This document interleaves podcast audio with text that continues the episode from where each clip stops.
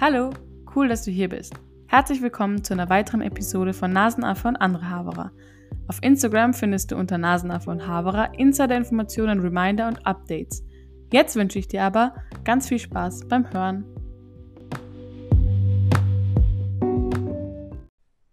Ich habe schon an mehreren Orten aufgenommen, aber ich glaube, diese Podcast-Folge betrifft alles, was bisher war.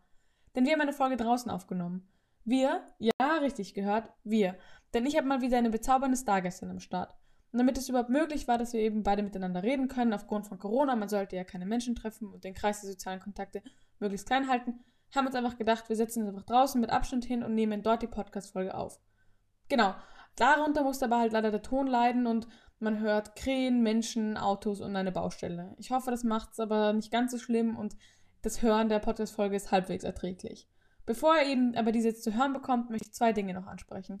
Erstens ist es ziemlich wichtig, ich möchte eine Triggerwarnung aussprechen, denn in dieser Podcast-Folge rede ich mit meiner Stargästin über Depressionen und auch ein bisschen über Selbstverletzung. Für alle Menschen, die sich bei diesem Thema unwohl fühlen und das nicht hören wollen und sich nicht damit auseinandersetzen wollen, bitte hört einfach diese Folge nicht. Skippt es einfach, kein Problem. Ich hoffe, wir hören uns einfach bei der nächsten Folge.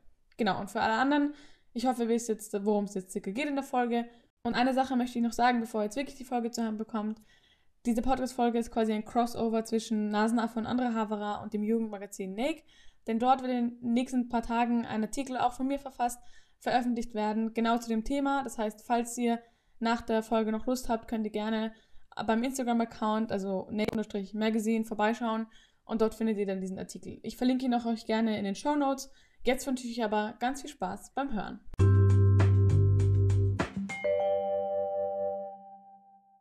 Dankeschön überhaupt, dass du, dass du gekommen bist und dass wir es geschafft haben. Ich habe dich ja nicht nur eingeladen, über, um über das Thema zu sprechen, weil du so toll bist. Und weil wir uns schon so lange kennen. Echt, wir kennen uns. Ich glaube, ich war zwölf Monate oder so, also ein Jahr und du ein bisschen älter. Also echt. Ja, echt verrückt. Also schon sehr lange. Ähm, und wenn wir jetzt schon bei. Wir kennen uns ja nicht nur, sondern wir waren dann Kindergruppe, Volksschule, Gymnasium Voll. zusammen. Ja, wir haben mehr als die, mehr als die Hälfte der Schulzeit geteilt. Genau. Und der ganzen Kindheit. ja, voll. Die ganzen, falls die OGs können sich erinnern, ich habe mal in der Folge erzählt, dass ich immer mit einer Freundin so Zwillinge gespielt habe. Die eine war so böse und die andere war nicht so böse. Genau das warst du, meine Liebe. Genau. Wir haben immer solche Sachen gespielt. Böse. Ja. Ja, stimmt. Stimmt. Ähm, jetzt mal ein Schwenk zum Thema. Ähm, seit wann ist es eigentlich bei dir so, dass du unter Depressionen leidest? Oder wann hast du das erste Mal das so gemerkt? Ähm,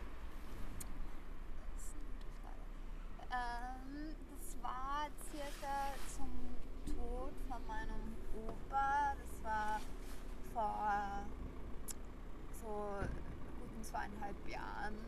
Und da habe ich natürlich nicht sofort gedacht, ich habe Depressionen, sondern ich war traurig und das war dann, glaube ich, so ein Trigger, dass das dann einfach alles zu viel wurde. Es ist viel aufeinander gestoßen. Ich hatte meine erste Trennung und alles gleichzeitig. Und dann hatte ich von einer, also eine ganz enge Freundin von mir, hat, da hatten wir dann Streit und alles. Und dann ist alles deppert aufeinander gestoßen.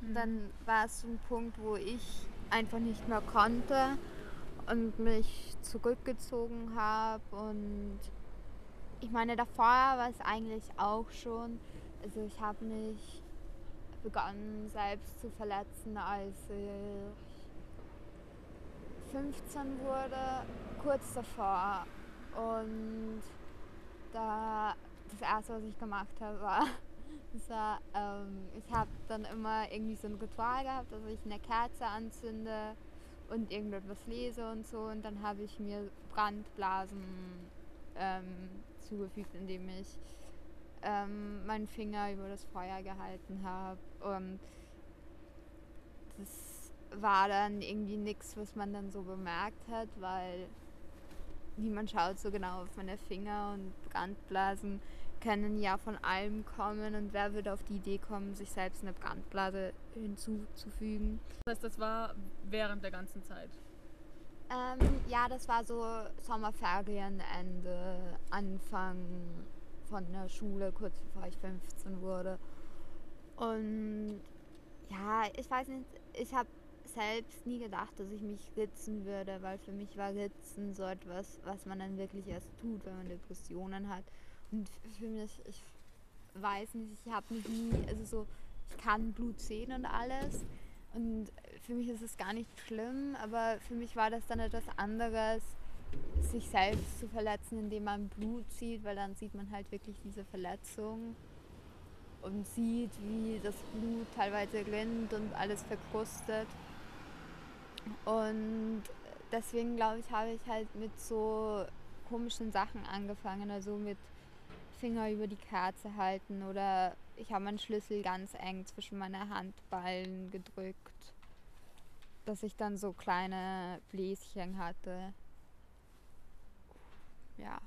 Aber hattest du eigentlich, bevor das alles begonnen hat, weil natürlich ist es so voll, die ganzen Ereignisse haben sich so überschnitten und das war halt eben halt eine scheiß Zeit, aber hattest du davor schon Kontakt mit Leuten, die zum Beispiel depressiv waren oder hast du dich damit auseinandergesetzt oder so? Ähm, jein. Also ich hatte schon so Kontakt teilweise zu Leuten, die alle nicht diagnostiziert oder sonstiges waren, aber die alle deutliche Anzeichen sozusagen gezeigt haben.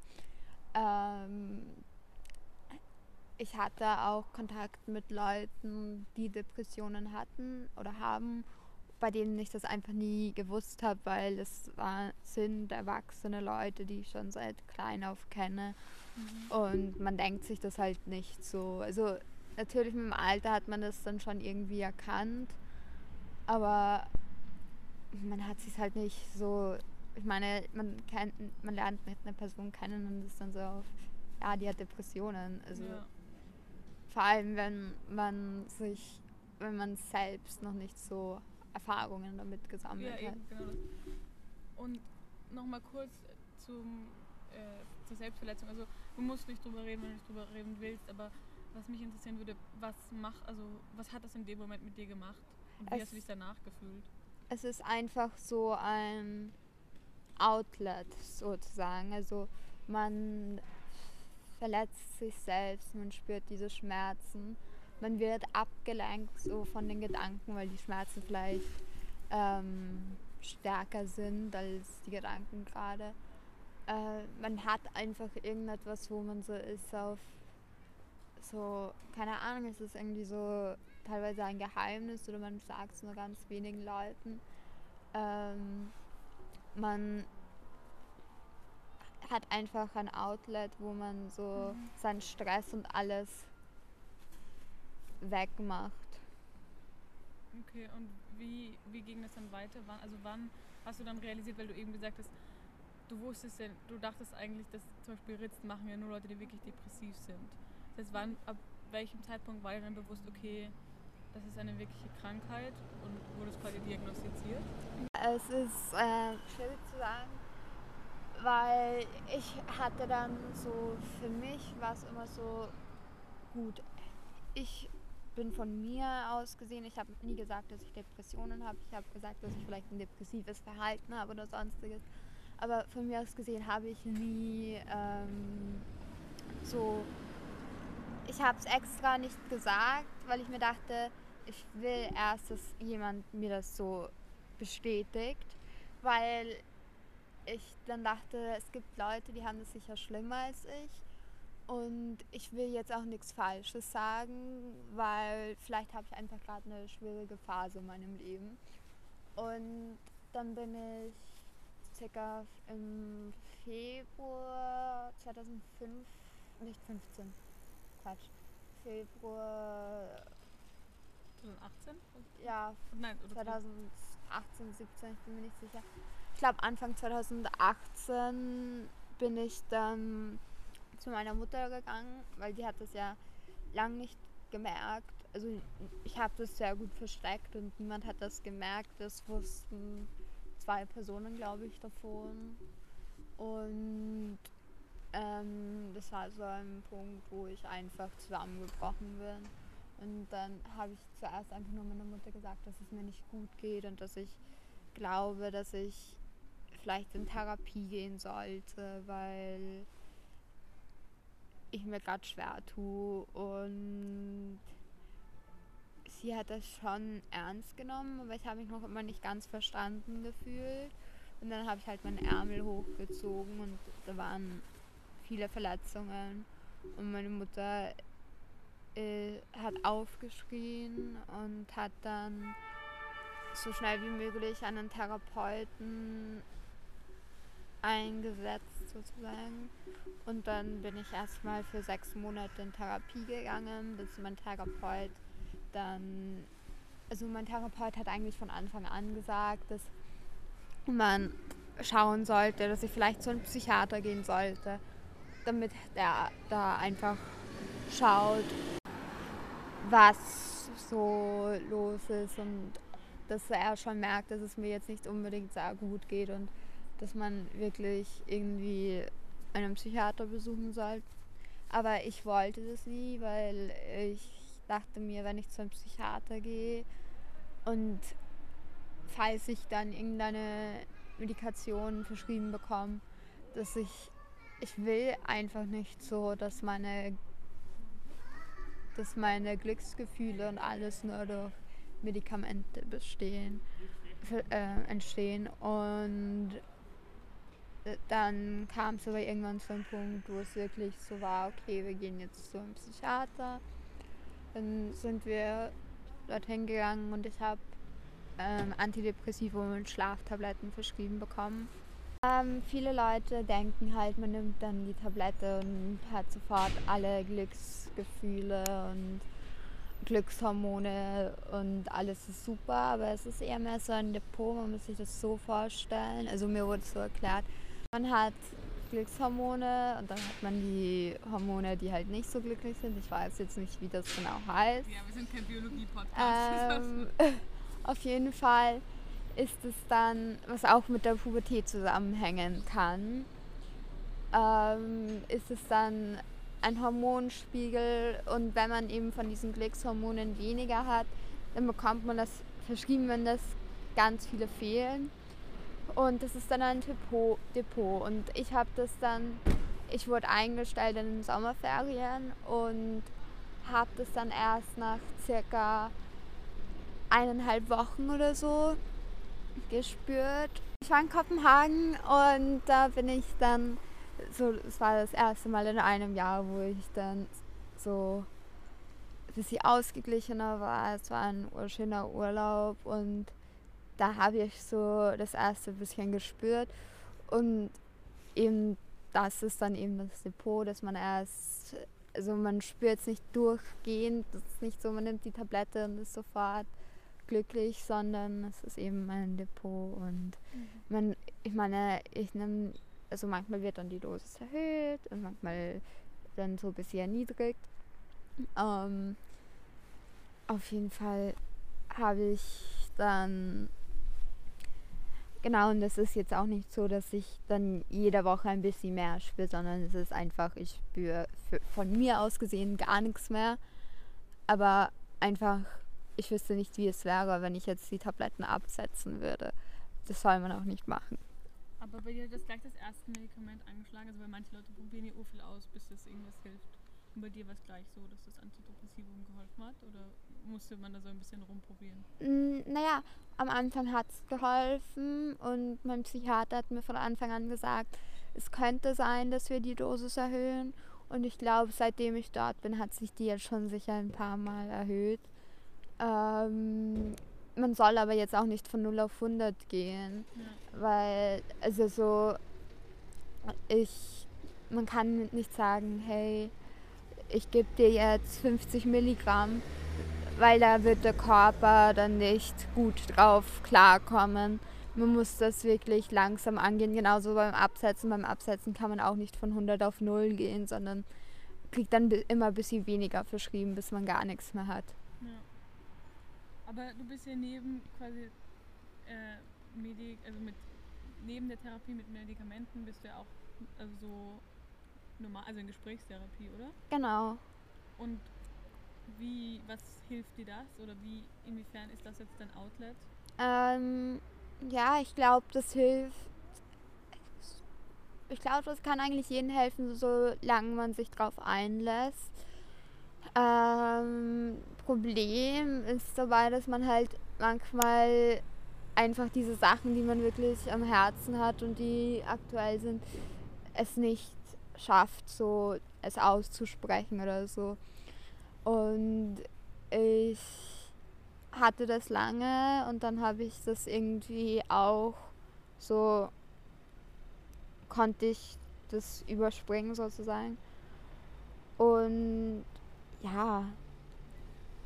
Ja, vor allem, ich glaube, Therapie ist ja generell, irgendwie ist es noch so voll tabuisiert. Im Endeffekt, wenn man Probleme hat, es muss ja nicht unbedingt jetzt sofort eine psychische Erkrankung sein, sondern generell, wenn man durch eine schwere Phase geht. Mhm. Natürlich ist, kommt es von Personen unterschiedlich an, wie gut es jetzt einem hilft. Aber ich kenne zum Beispiel auch, also, dass es vielleicht auch nach einem Tod oder so vielleicht mal hilft, mit einer fremden Person darüber zu reden. Aber hast du das Gefühl, dass, du, dass das besser geht jetzt mit Sachen aussprechen durch die Therapie oder hast du noch Hemmungen? Ich habe natürlich noch Hemmungen teilweise, aber diese Hemmungen sind dann oft so komische Sachen, weil ich kann zum Beispiel schnell drüber reden, was gerade zu Hause bei mir unangenehm ist. Aber manchmal ist mir das einfach ganz unangenehm, über ganz einfache Sachen zu reden. Also so, keine Ahnung, so was wie. Ja, ich habe mit meinen Freunden gestritten oder ich habe ähm, mich verliebt oder was auch immer. Wie äußert sich bei dir ähm, deine Depression? Also ist das, also, weil das kommt ja oft in einem sehr individuellen Symptomenpaket.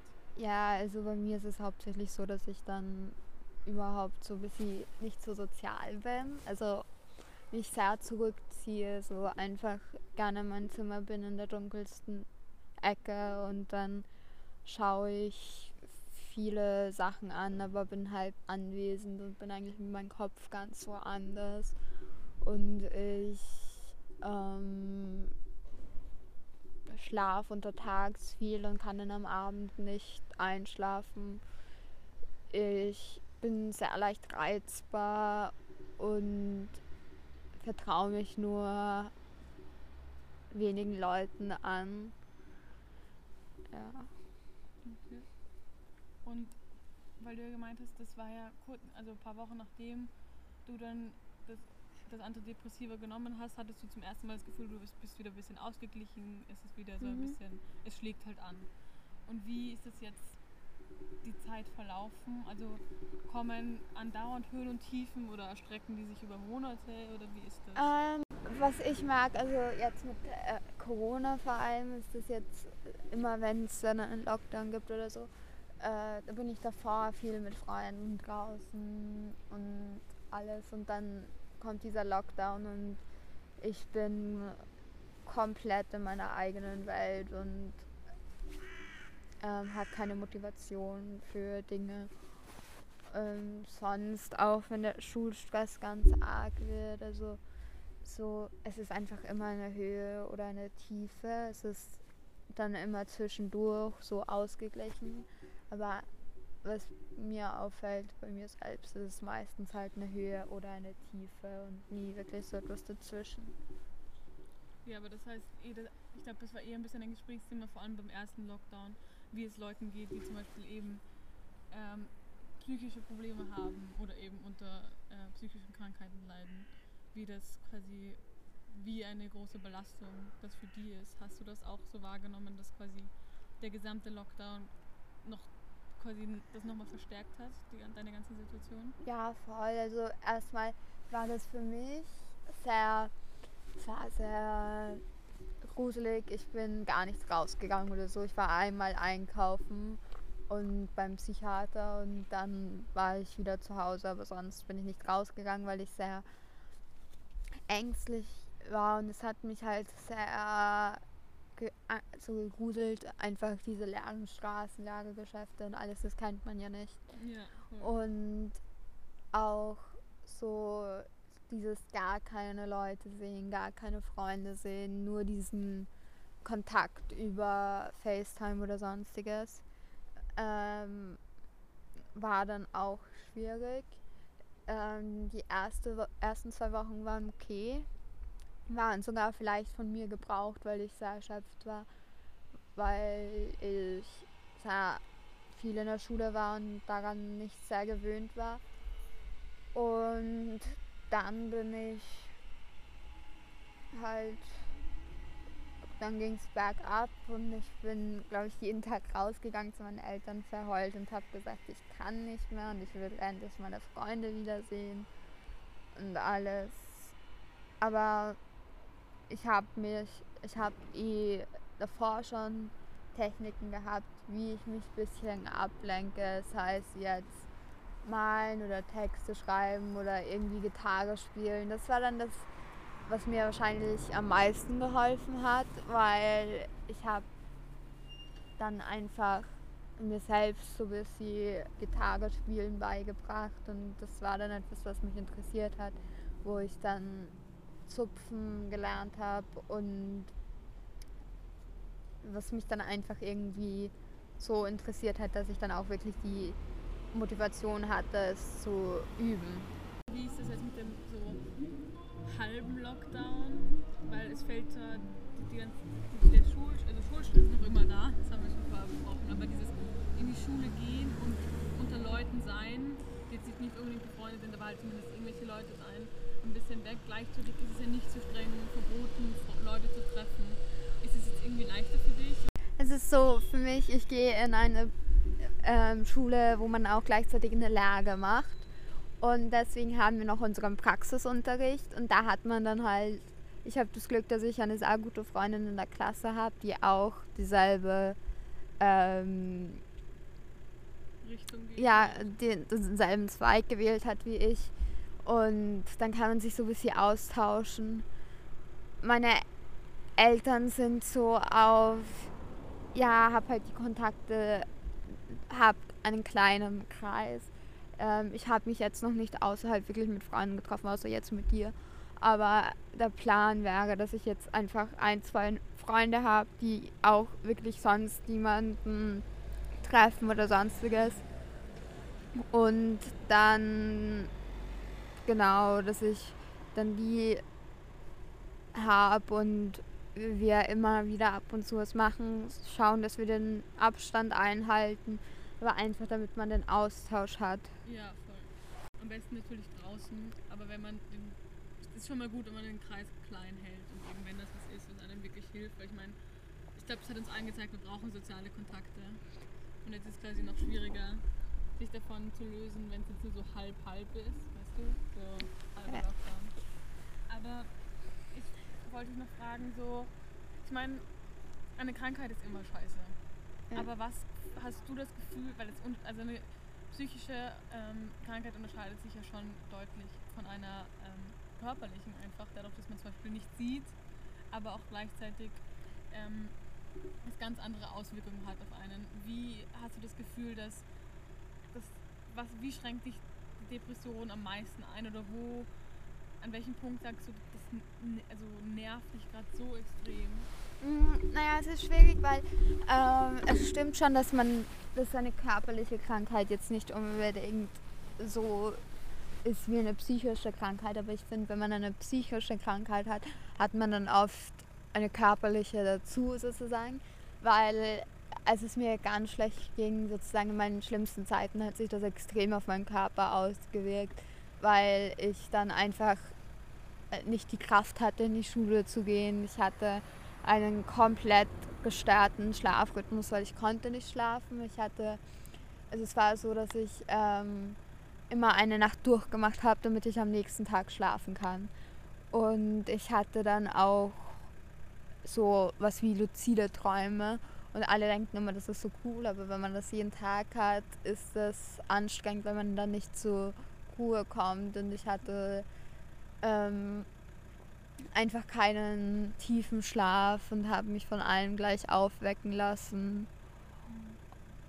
Und ich glaube, mich schränkt, das jetzt nicht wirklich ein, so, aber irgendwie schon. Es ist schwierig zu sagen, in welchem Sinne mich das einschränkt, weil es gibt, ähm, ich weiß nicht, Depression kann halt zu viel führen. Es kann dazu führen, dass man dann mit der Depression kommt halt dann oft eine Essstörung oder ähm, irgendwelche anderen Sachen dazu und ich habe auch gehört, dass zum Beispiel Leute dann oft nicht nur mit einer psychischen Krankheit also zurechtkommen müssen, sondern gleich noch eine nächste dazu oder so, dass das quasi oft eh, nicht alleine kommt, sondern sich dann auswirkt oder entwickelt.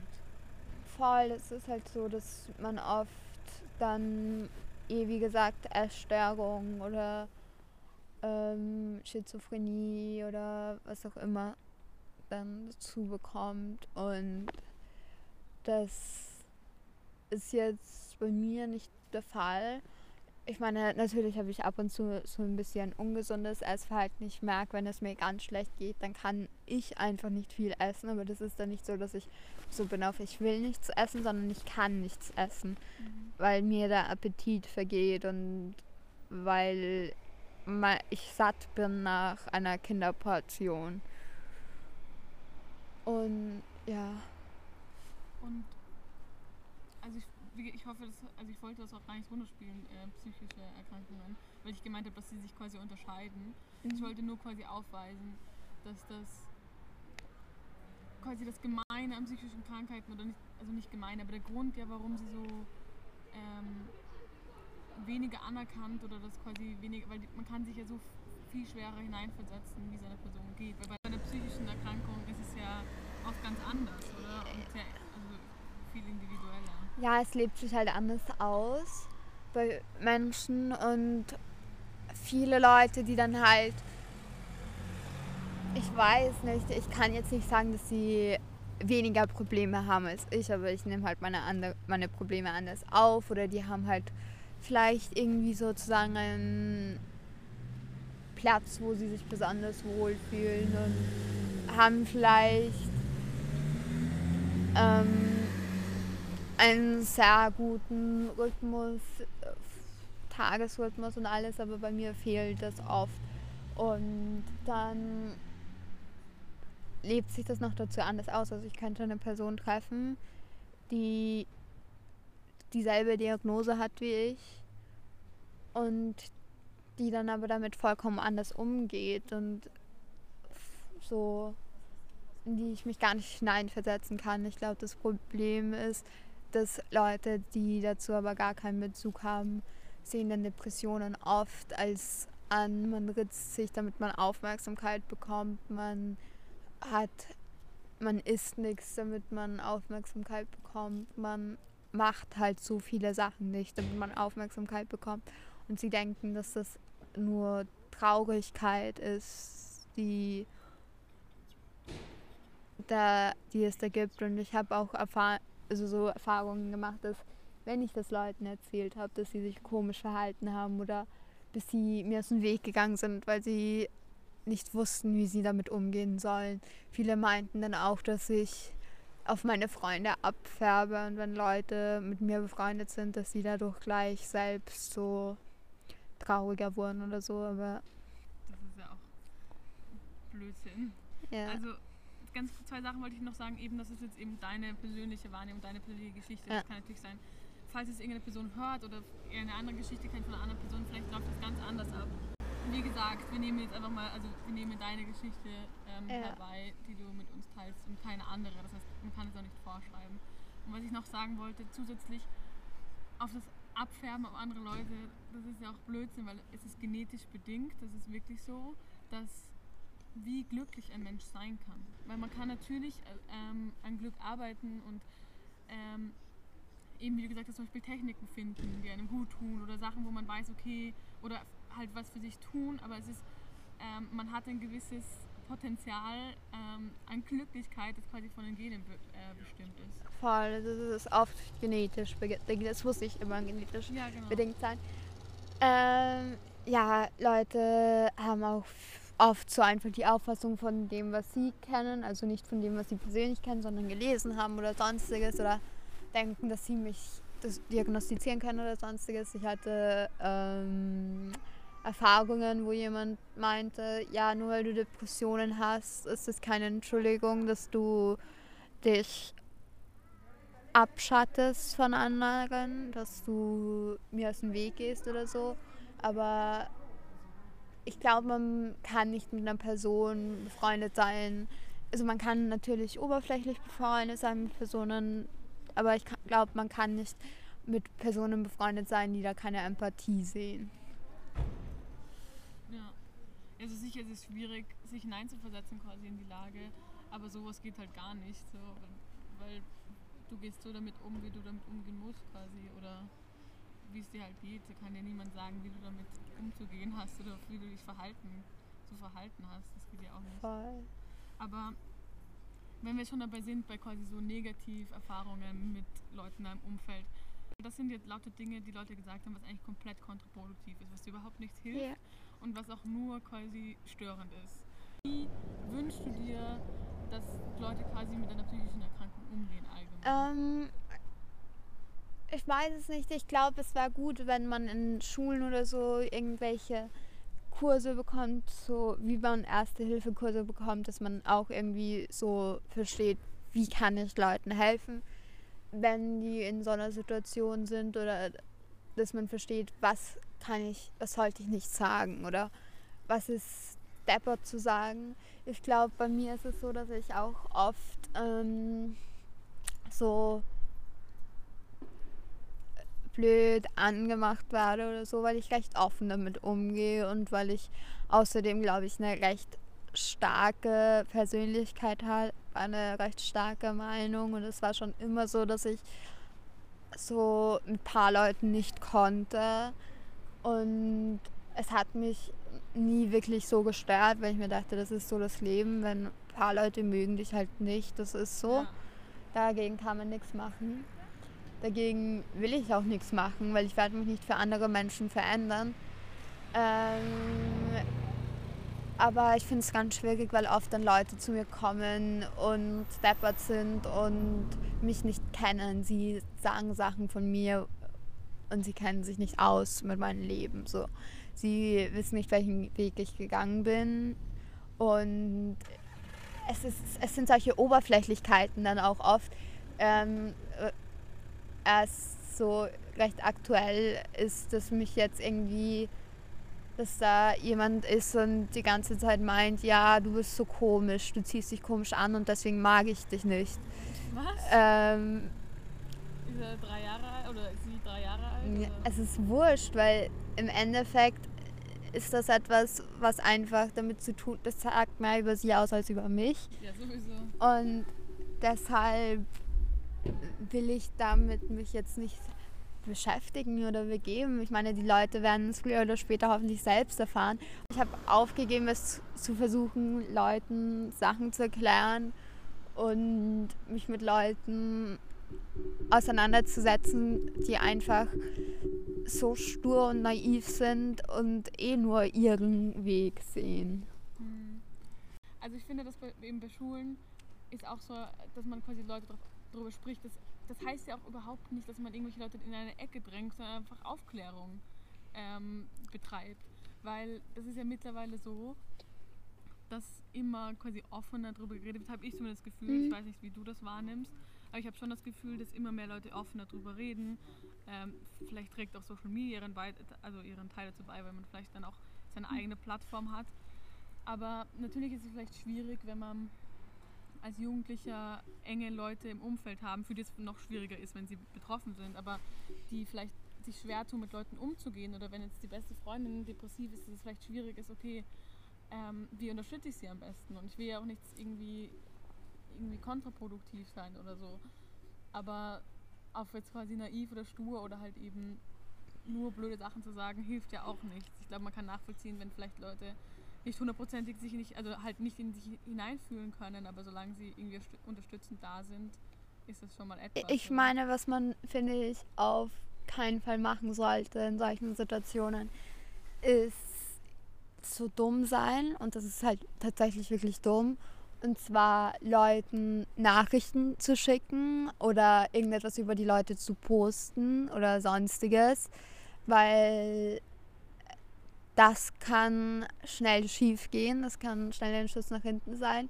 Ich hatte mehrere Situationen mit verschiedenen Leuten, wo ich mir dachte, eigentlich habe ich jetzt etwas in der Hand, womit ich irgendwo hingehen könnte und die müssten dafür dann büßen in irgendeiner Situation, in irgendeiner Weise. Ob das jetzt ähm, mit Geld wäre oder sonstiges, aber das will ich halt nicht machen, weil so bin ich nicht. Aber was meinst du genau posten? Also quasi über eine andere Person was posten? Ja, ähm, so posten irgendwie so, so etwas, wo man dann, ich will das jetzt nicht zitieren oder sonstiges, Nein, aber ähm, irgendetwas, wo man so klar macht, diese Person wird von uns allen gehasst. So irgendjemanden zu schreiben, hey, jeder macht sich lustig über dich. Und, oder zum Beispiel, ich hatte auch irgendjemand, der hat mir geschrieben, ja, ich wollte mit einer Freundin ins Kino gehen, dann habe ich eine SMS bekommen, ja, das Kino wird ähm, angegriffen, geh heute nicht ins Kino mit ihr.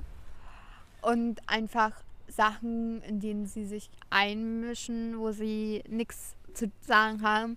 Ich habe ähm, mein, ich habe wiederholt, weil es mir eben dann so schlecht ging und ich hatte nur eine Person in der Klasse, also ich habe jetzt inzwischen Schule gewechselt, aber in der Schule hatte ich dann nur noch eine Person in der Klasse, die dann wirklich so versucht hat, mit mir zu reden und so und die mir geholfen hat und mir den Stoff gegeben hat und alles. Aber ich habe dann gemerkt, ich kann das einfach nicht. Ich habe meine zwei engsten Freunde aus der Klasse haben einfach dann Blödsinn gemacht, Sachen gemacht, die an Cybermobbing und an normalen Mobbing grenzt. Und es ist etwas, was sich komischerweise einfach immer wieder wiederholt. Und langsam ist es mir so, langsam denke ich mir, können wirklich, das ist schon so alt, so irgendwie, ihnen fällt nicht mal irgendetwas Besseres ein, weil die Sachen, die sie sagen, da weiß ich, dass es nicht stimmt, meine Freunde wissen, dass es nicht stimmt. Und im Endeffekt ist es einfach nur traurig, wenn sich Leute mit mir anscheinend so arg beschäftigen, obwohl sie mich ach so arg hassen. Ähm, weil bei mir ist es so, wenn ich eine Person nicht mag, ich muss die nicht mal hassen, dann interessiert mich die Person nicht. Ja, wozu mich sich mit negativen Sachen beschäftigen, wenn man nicht muss, also quasi mit Leuten beschäftigen, mit denen man nicht muss aber das geht echt gar nicht. Allgemein, ich glaube, mitgeben, denkt darüber nach, was sie sagt und was sie tut, weil es kann immer ähm, jemanden verletzen, also quasi, wenn man absichtlich jemanden verletzen will, weil man weiß ja auch nicht genau, wie geht es der Person gerade. Und generell Sachen zu posten, Social Media ist überhaupt der größte Blödsinn, also bitte lasst das auch, also das geht auch gar nicht. Ich meine, es ist gefährlicher für euch als für die Person, die ihr angreift weil die ja. Person, die ihr angreift, hat etwas gegen euch in der Hand. Und wenn ihr von irgendwas erfahrt, also nicht quasi Täter oder Opfer seid, aber beweist Zivilcourage und ähm, steht für eure Mitmenschen ein, vielleicht. Also das ist, ich, natürlich ist es leichter gesagt als getan, aber in gewissen Bereichen kann man schon etwas bewirken oder zumindest der Person signalisieren, okay. Ich meine, so. ich meine jetzt in meinem Fall ist es so, dass ich das, ich werde davon nicht so stark betroffen. Also am Anfang hat es mich natürlich immer gestört, aber inzwischen finde ich das recht lustig irgendwie, wenn mich Leute davon angehen, weil ich das einfach so, ich weiß nicht, ich finde es amüsant. Also das heißt nicht, dass das jeder so sieht, aber man muss sich denken, es ist einfach so lächerlich. Es ist Aber ich kann, also ich, viele Sachen, von denen du erzählst, haben wir auch noch nie so drüber gesprochen, wie wir es jetzt gerade tun. Aber das erschreckt mich einfach, weil ich es überhaupt nicht nachvollziehen kann. Weißt du, auch selbst wenn ich quasi dich nicht kennen würde oder dass irgendeine andere Person äh, ist, die ich nicht kann. Oder auch wenn du die Person nicht magst, man ist trotzdem nicht gemein zu ihr. Nur weil man jetzt, also das ist einfach nur Schrei nach Aufmerksamkeit und irgendwie Outlet von eigenen Problemen oder so. eh, vor allem beweist halt nicht von sehr viel Reife. Wenn ich ein Problem mit einer Person habe, das wirklich so arg ist, dass ich es ansprechen muss, dann gehe ich zu der Person hin und sage es persönlich. Von mir aus schreibe ich auch einen, eine SMS oder sowas. Aber ich drücke das nicht deppert aus. Ich sage nicht, hey, du deppertes Arschloch, du machst das und das und du bist einfach so dumm und so, sondern ich sage konkret, was mein Problem ist. Und es ist einfach nie schlau, anstatt es der Person zu sagen, irgendwie Texte über jemanden zu schreiben oder so hin, es, das Ganze so anzugehen, dass man einfach nur beleidigend ist. Ja, um nochmal kurz den Bogen zu spannen, also eben macht sowas nicht, vor allem, weil das kann ja in vielen Fällen die Person ja auch weitergehend beeinflussen ähm, und was mit ihr machen und auch mit der, also das ist ja nicht gut für die psychische Gesundheit, wenn einfach die konstant auf einen eingeklopft wird, mental oder körperlich. Also das ist auf jeden Fall ein Punkt. Die äh, Zahlen von depressiven Jugendlichen also, und generell von Leuten mit psychischer Erkrankung steigen, ja. Woran glaubst du, liegt das? Redet man einfach ähm, offener drüber? Und ich glaube, ich glaube, man traut sich mehr auszuleben. Und was auch ist, ich meine, ich musste mich fürchterlich aufregen, als mir das mein Psychiater gesagt hat. Langsam verstehe ich seinen Punkt, aber mein Psychiater hat halt gesagt, dass man natürlich in der Pubertät sich verändert und vieles in einem sich verändert, seine Ansichtsweise und so. Und als Kind denkt man natürlich immer, man verändert sich und man ist glücklich und man merkt es nicht. Aber vor allem dann so mit, keine Ahnung, 14, 15 verliert man die ersten Freunde. Ähm, einfach ohne Grund, sondern einfach, weil man sich auseinandergelebt hat. Man hat viel mit sich selbst vielleicht zu kämpfen, weil man so irgendwie merkt, dass man nicht mehr die Person ist, die man mal war. Ähm, und das kann dann schon viel, glaube ich, mit der Pubertät zusammenhängen. Heißt aber jetzt nicht, dass alle Leute, die in meinem Alter, in unserem Alter sind und Depressionen oder sonstiges haben, dass das ist nur weil sie in der Pubertät sind. Ja, voll. Ich habe, ich hasse, ich kämpfe so stark gegen dieses negative Image von Jugendlichen und von der Pubertät generell an, weil es ja immer heißt, ja, das sind nur Hormone und Pubertät und so. Aber voll Fact ist es schon so, dass man sich verändert und vielleicht auch sehr viel, weil sich der Körper verändert, das Gehirn verändert sich, natürlich auch hormonelle Veränderungen. Aber Fakt ist auch, dass man sich in jeder Lebensphase verändern kann. Und in jeder Lebensphase ähm, kann es ähm, kann es einfach zum kompletten Typveränderung kommen oder so. Aber natürlich ähm, ist es da vor allem eine Phase, wo man vielleicht prägnant, prägnant merkt. Vor allem, weil das ja auch so wegen Freunden, die du angesprochen hast. Ich habe das Gefühl, so, wenn man als in der Kindheit werden ja quasi Freunde für einen gemacht. Weißt du, du wirst halt so in einen Haufen geworfen und ja. me meistens verstehst du dich mit Leuten. Und dann ist es noch so, dass deine Eltern quasi veranlassen, dass ihr euch trefft, weißt du? Das ist dann so, der ein, ihr geht dann zu dem einen und dann sieht man sich in der Schule und so. Und, so, und dann, ich habe das Gefühl, in dem Alter ist es dann so langsam so, dass es diese diese Freundschaften entstehen dann auf eigene Faust quasi und man ist auch eigenverantwortlich dafür, dass diese Freundschaft aufrecht erhalten bleibt. Ja, voll.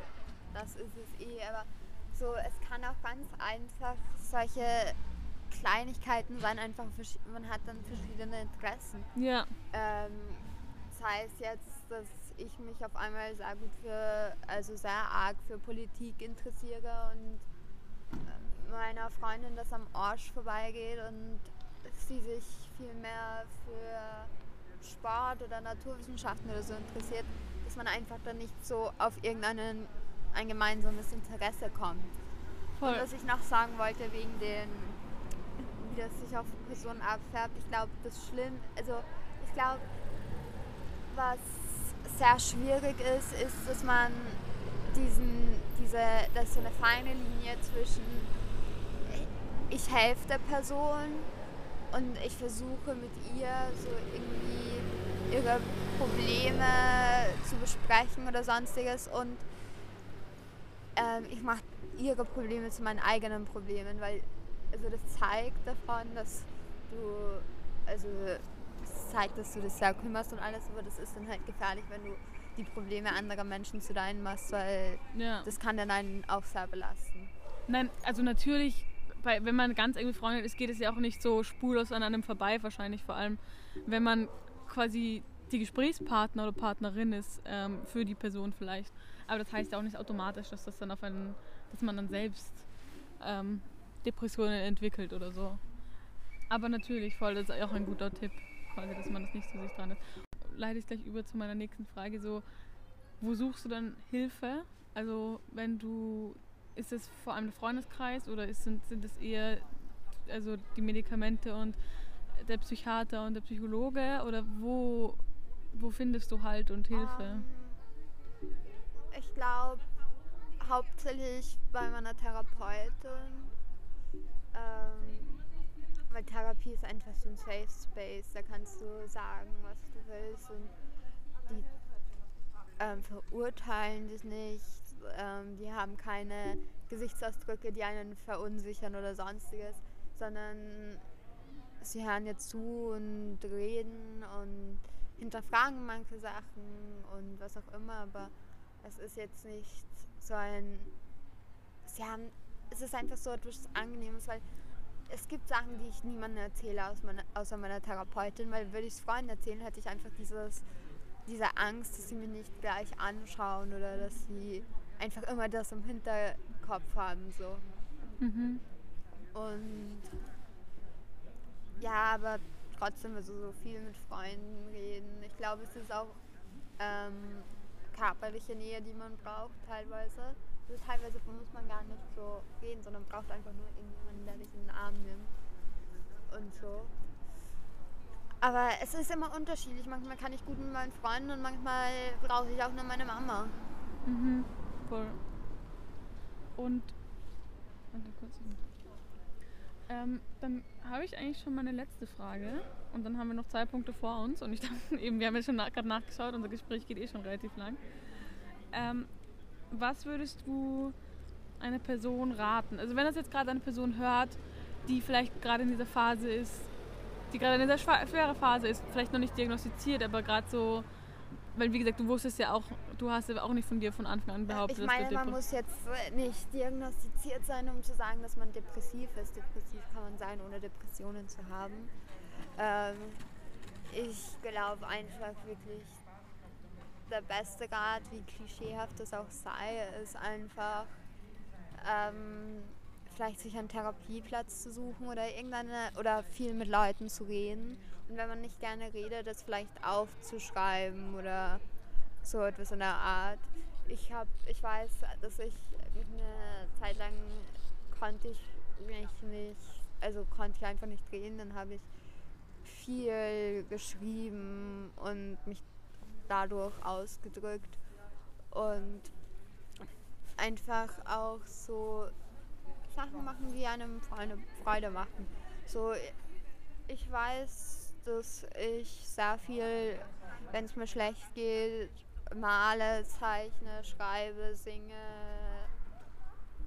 ähm, Gitarre spiele, was auch immer. Einfach, um mich abzulenken. Mhm.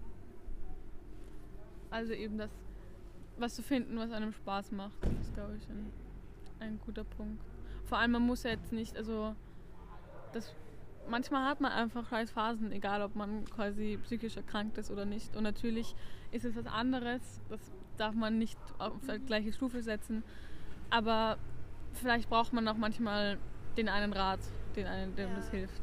Also, und abschließend möchte ich noch was sagen, äh, nur ganz kurz. Das ist eigentlich nur ein kleiner Hinweis, falls es unter meiner kleinen Hörerschaft jemanden gibt, ähm, dem es gerade echt nicht gut geht, ähm, der depressiv ist oder einfach jemand nicht findet äh, und nicht die Hilfe findet, die er braucht oder sich nicht verstanden fühlt. Es gibt ganz viele ähm, äh, Hotlines, wo man anrufen kann zum Beispiel. Das ist vielleicht der erste Schritt, den man tun könnte, wenn man jetzt zum Beispiel niemanden in seinem Umfeld hat. Und ich würde sagen, ich gebe da einfach noch drei durch. Also einerseits gibt es die Telefonseelsorge, das ist, die ist ganztägig, also von 0 bis 24 Uhr erreichbar.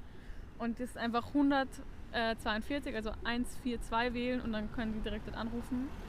Dann gibt es, das habt ihr vielleicht schon mal gehört, die Werbung von Rad auf Draht. Das ist auch eine Hotline, die vor allem für Kinder und Jugendliche ist. Das ist die 147, also 147, da kann man auch einfach anrufen. Das muss jetzt gar nicht äh, related sein. Ähm, und auch vielleicht, wenn ich denkt, ja, es gibt so viele Leute, die sich schlechter gerade fühlen als ich oder die wirklich eine, unter einer psychischen Erkrankung leiden. Es ist okay, wenn es einmal scheiße geht und natürlich man trotzdem einfach drüber reden kann. Egal, ob es jetzt diagnostiziert ist eben oder nicht. Ähm, und als letzte gibt es noch die sozialpsychiatrische Notdienst. Der ist auch ganz ähm, online und das ist 0131330. Aber wie gesagt, ähm, kann man auch einfach alles googeln und dort anrufen, wenn euch das jemanden zum Reden braucht. Fragen habt, die vielleicht niemanden traut zu fragen ähm, oder einfach Hilfe braucht. Und ähm, willst du noch deine Kategorie mitbringen? Hast du dir drei verraten? Ja, ich habe mir das heute noch am Weg her überlegt. Wow, danke schön. Wir haben ja eine kleine, feine Kategorie für meine Stargäste und Gästinnen. Die ähm, Kategorie Zwei Lügen, ein Haverer, wo ähm, mein Gast oder meine Gästin immer drei Statements vorliest. Eine davon ist richtig, zwei davon sind falsch und die Online, äh, die Auflösung gibt es mal wieder auf Instagram. Schieß los. Genau, und zwar habe ich mir das sehr simples ausgedacht. Und zwar ähm, Comfort Movies. Uh. Und da habe ich natürlich zwei Liegen und einen Haberer. Und zwar das erste wäre Titanic das zweite wäre E.T. und das dritte die kleinen Superstrolche. Uh, ich glaube, ich weiß es. Ich würde nach der Folge, nachdem wir die Aufnahme beendet haben, äh, werde ich auch mal meinen Tipp abgeben. Und ihr könnt es einfach auf Instagram unter und Havara einfach vorbeischauen und schauen. Vielleicht schreibt da unsere, das ist ur die gute Idee, da wäre ich nicht drauf gekommen, aber schreibt vielleicht auch euren Comfort Movie. Danke für deine Offenheit. Danke, dass du dir Zeit genommen hast und danke, dass es dich gibt. Echt. Nein, wirklich. Wir kennen uns schon so lange und ich bin so froh, dass es dich gibt. Und ähm, euch da draußen danke ich fürs Zuhören. Äh, ich hoffe, ihr fandet es vielleicht äh, spannend, interessant, konntet was mitnehmen. Sucht euch Hilfe, wenn ihr Probleme habt und ich würde sagen, Bussi, Baba. so soll ich mich auch verabschieden.